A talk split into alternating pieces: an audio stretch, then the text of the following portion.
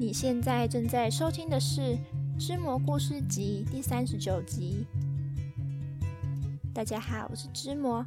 嗯，不知不觉来到了倒数第二集了，总觉得有点舍不得呢。那正如之前所预告的，这一集以及下一集会是为整个故事集做收尾的特别故事。嗯，那因为跟之前的故事会有所关联，就是会收一些伏笔。所以建议在听这一集之前，可以先回去听听故事集里那个唯一的连贯性的那个系列。那究竟是什么系列呢？我就不把名字讲明了，就让大家自己去猜猜，这样比较有趣。嗯，那如果你想要把这一集当成独立的故事听，我觉得也是可以的。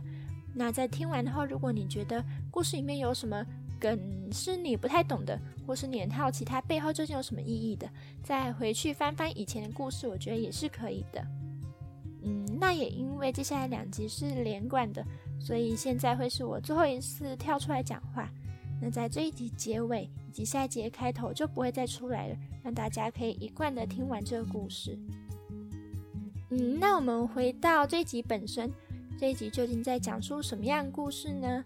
那它是发生在战争时期，那在无情的战争下，所有人都害怕着生离死别。并且对那未定的未来感到恐惧与焦虑，但在这战场上却出现了一名小提琴手。这名小提琴手只是像是看透了一切般，游走于世界各地，并不停地演奏着。那这位小提琴手究竟又有什么样的想法，以及什么样的背景呢？接下来就让我来向大家讲述关于这群人、那神奇的命运以及那未定的未来吧。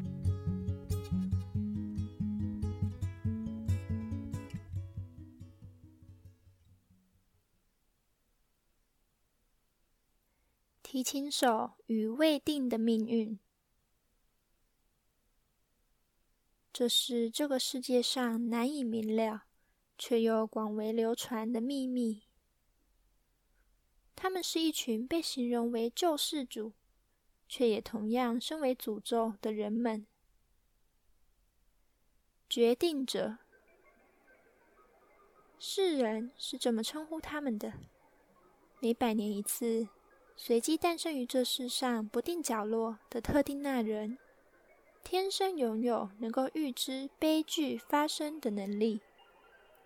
从他们诞生并觉醒的能力后，便不再拥有姓名，而是继承了决定者这样的名分，开始透过自己的预知能力决定世界的走向。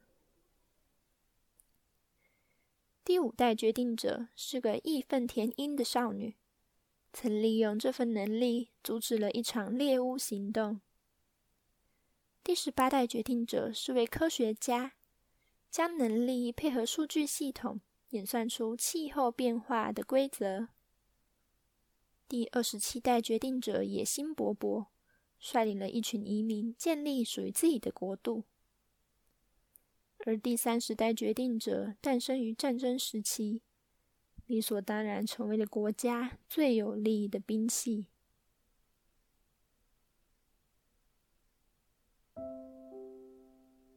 这位留着金色长发的决定者，在年幼时曾是一名小小提琴手。自他从母亲那头习得了第一首歌曲后，他便爱上了提琴那独有的悠扬音色。他的琴声美妙动人，扣人心弦，任谁都相信他未来定会成为一名出色的音乐家。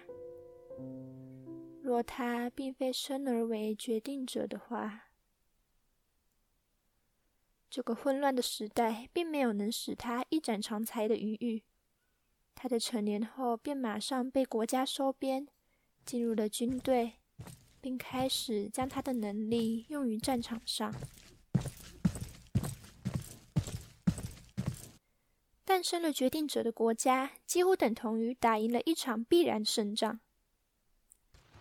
透过决定者的预知能力，军方得以在事发前预先探得战事的可能发展。若利于己方，则事先预防；若不利于我军，则全力隐瞒。这很明显不是正确的做法，因此，由多方强权所组成的国际组织决定介入其中，辗转将决定者纳入组织的管理，使他的能力不再独厚特定国家。于是，他曾以决定者的身份救济贫困，也曾透过预言来警戒恶徒。在组织的引导下，不论是谁都会认同，这次他的能力终于被妥善使用了。但即使如此，这位决定者仍不认为这是最正确的做法。于是，趁着某个新月之夜，他取走了他被没收的提琴，并在背上简单的行囊后，便戴起斗篷隐藏身份，离开了军营。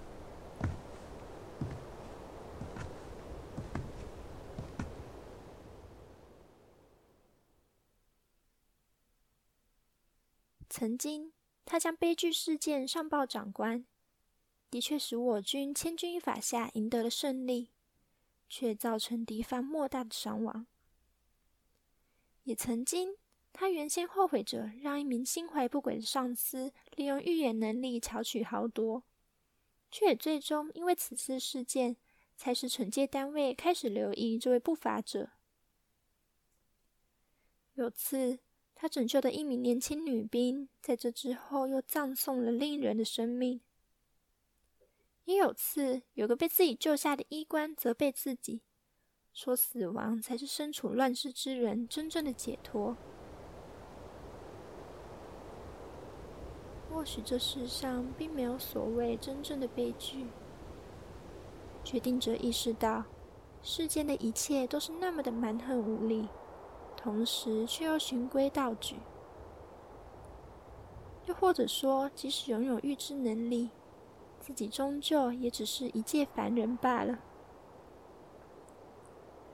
于是，他像是醒悟般，开始不再强行干涉世界的运作了，只是重拾他年幼时的初衷，开始游走于世界各地，并不停的演奏着。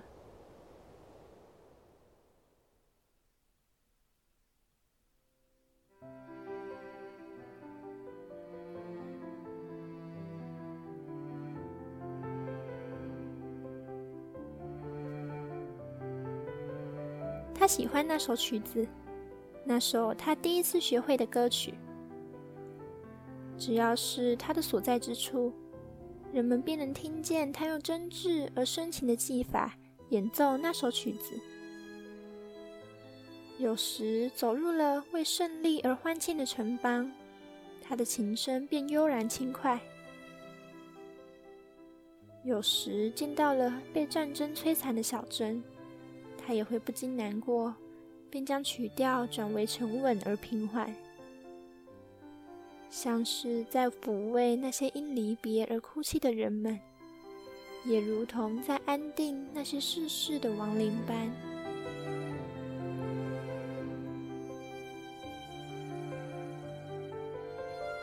一个人的获得，或许代表着另一人的失去。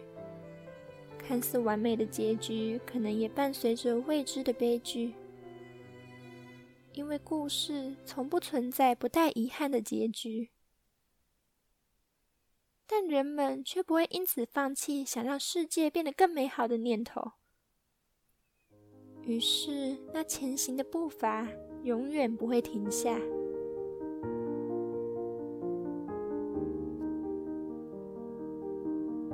并没有决定这一切走向的权利。漫长而无尽的旅途中，提琴手这么发现了。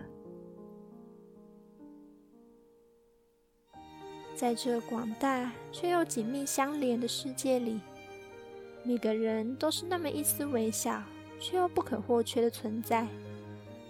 没有任何为了成全大局的牺牲是值得的。而自己所能做的，只是为这些不为人知的灵魂演奏一曲，并将这片土地所发生的一切好好记在心里。